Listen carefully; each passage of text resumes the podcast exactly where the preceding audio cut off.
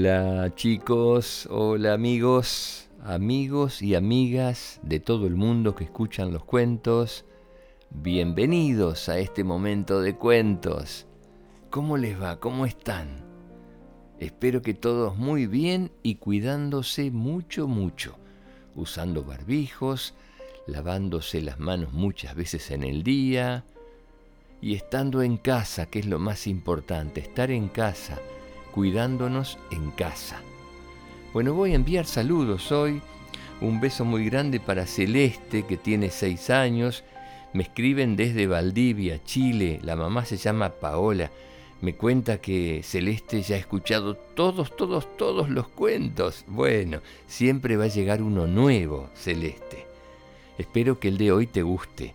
Otro beso para Maffer, que tiene nueve años, y para Daniela, que tiene cinco. Son de El Salvador, de Centroamérica. Muchas gracias por escribir. Otro beso para Patricio, que tiene seis años, y para Augusto, que tiene cuatro. Escriben desde Rosario, provincia de Santa Fe, en la Argentina. Muchas gracias por escucharme. Les mando un beso muy muy grande a todos. Y si quieren, pueden registrarse a través de la página que sueñenconcolores.com. De igual manera me siguen encontrando en mi Instagram, González Melo OK. Habrá muchas sorpresas muy pronto en la página web. Aparecerán allí en la página todos los dibujitos que ustedes me envíen y además todos los mails y los mensajes que envíen los papás.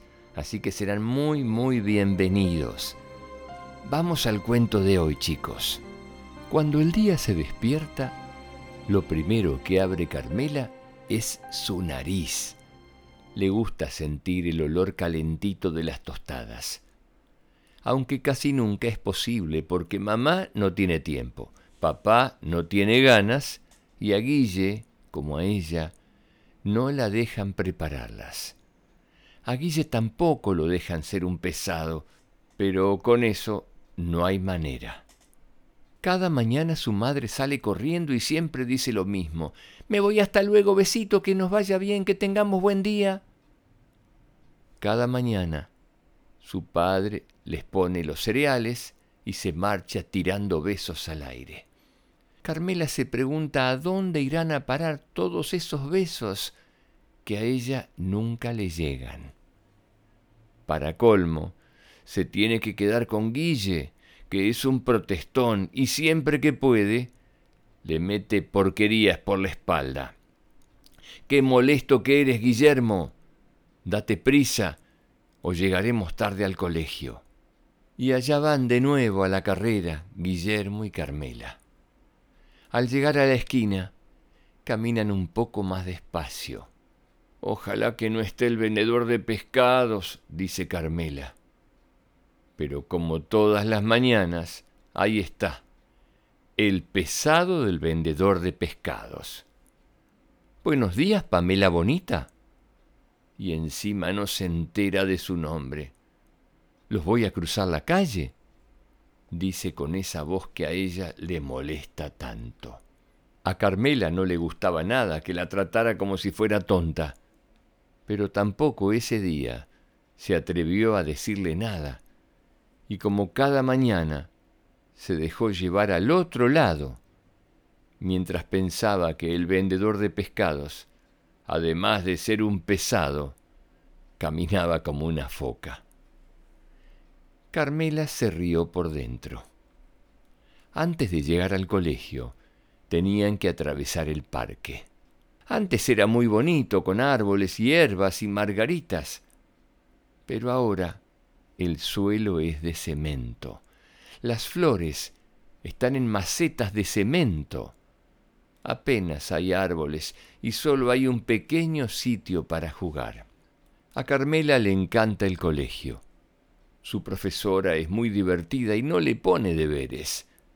Pero a la hora del recreo, eso es otra cosa. En el patio no hay sitio para hacer casi nada porque los niños que juegan a la pelota ocupan todo el espacio y el resto de las niñas y los niños se tienen que conformar con lo que queda, que no es mucho, la verdad. Carmela mira a su alrededor. Vaya suerte, un banco vacío. Increíble, piensa. Hoy comeré el bocadillo sentada. Cuando está dispuesta a dar el primer mordisco, ve a su lado a una mujer muy mayor y con aspecto como de bruja de cuento. Está ahí sentada, tan tranquila a su lado, y la mira con ojos de búho. Hola, ¿podrías por favor darme un poco de tu bocadillo? Tengo mucha hambre, dice la anciana. Sí, sí, sí, contesta Carmela con un hilillo de voz y mirando alrededor. No puede ser que nadie se haya dado cuenta de que hay una bruja y está aquí sentada. La mira a la cara mientras come y comprende que no es una bruja de esas malas que pintan en los cuentos, es de las otras, de esas que son sabias y conocen tan bien las plantas y los animales. Por cierto, me llamo Agamede, dice la bruja mientras acaba el bocadillo. Yo me llamo Carmela. Y también tengo un poco de hambre. Lo sé, Carmela. Las brujas sabemos muchas cosas. Por haber sido tan generosa, te regalo esta piña con piñones mágicos. Podrás usarlos para cambiar las cosas que no te gusten. Solo tienes que lanzarlos y decir piña rapiña, con muchos piñones que cambian el mundo si no te los comes. Carmela mira la piña y cuando levanta la vista, Agamede había desaparecido. Vaya, pensó, me he quedado sin bocadillo y tengo hambre. A ver qué hago yo con esta piña. Será mejor que la tire. Pero... Mm, ¿Y si fuera verdad? ¿Y si los piñones fueran mágicos? Tan absorta está en sus pensamientos que no se da cuenta de que está en mitad de un patio donde juegan a la pelota y de repente, ¡plas! Un enorme balón golpea la cabeza de Carmela. Ya está bien. ¡Qué molestos que son! les grita mirándolos a la cara. El patio es para jugar todos. Y sin darse mucha cuenta de lo que está haciendo, coge unos cuantos piñones y los lanza contra el balón al tiempo que recita Piña rapiña, con muchos piñones que cambian el mundo si no te los comes.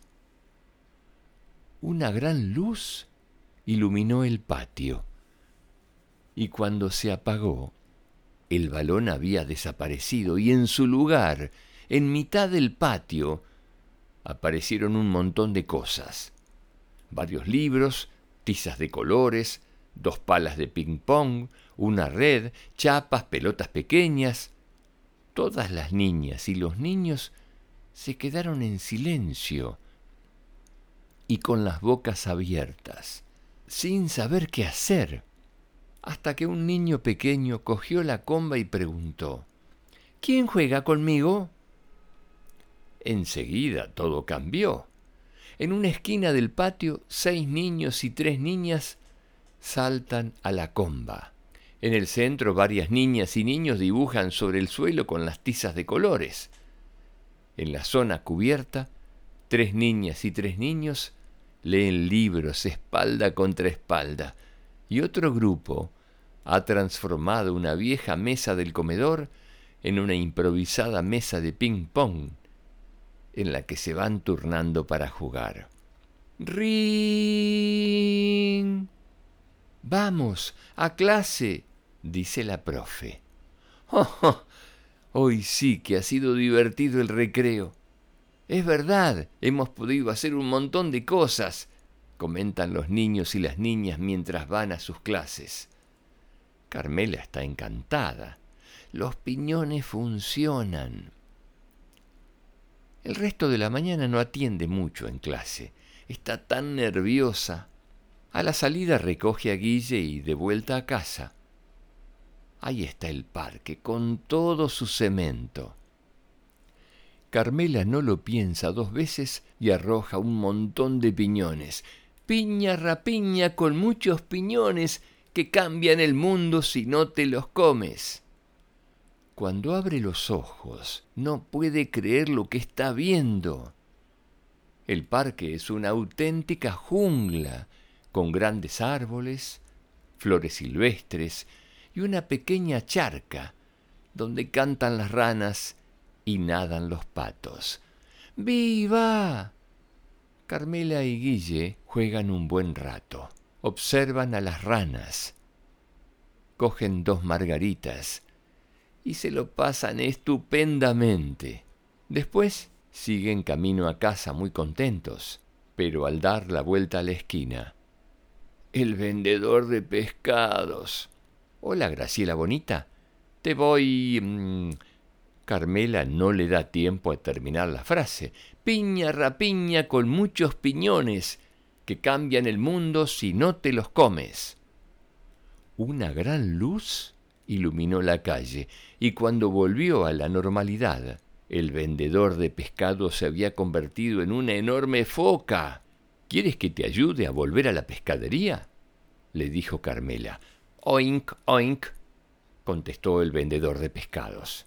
Ella lo tomó por un sí, y cuando llegaron le dio dos sardinas y un arenque ahumado. Al vendedor de pescados parecieron gustarle, porque se las comió en un periquete. Hasta mañana, vendedor de pescados. Ahora sí que va a ser divertido encontrarte cada día, le dijo mientras se alejaban. El resto del día transcurrió como de costumbre. Antes de dormirse, Carmela tomó otro montón de piñones y muy concentrada los lanzó al pasillo, diciendo en un susurro, Piña rapiña con muchos piñones que cambian el mundo si no te los comes. Un gran destello iluminó la casa y después el silencio. A la mañana siguiente. Carmela, Guillermo, a desayunar dice papá mientras un delicioso olor a tostadas recién hechas inunda la nariz de Carmela. Antes de irse, papá les da un gran beso en los papos. Todo era genial. Carmela estaba encantada, pero de repente... Guillermo, no me metas mermelada por la espalda. Ahora te vas a enterar tomó la piña, pero cuando fue a sacar uno de los piñones, no quedaba ni uno. Guillermo rió feliz, y Carmela pensó que a pesar de todo, era un gran día, aunque hubiera cosas que no se cambiaban tan fácilmente. Queridos amigos, quiero que me digan qué les pareció este cuento. Con un poco de magia, con un poco de imaginación y con muchas ganas y voluntad, se pueden cambiar las cosas. Me gustaría que lo conversen con sus papás. Me gustaría saber si sus papás, antes de salir a trabajar, tienen tiempo para compartir el desayuno, tomar la leche con ustedes, compartir un beso. Hasta un próximo cuento, chicos. Los quiero mucho. Que sueñen con colores. Chao.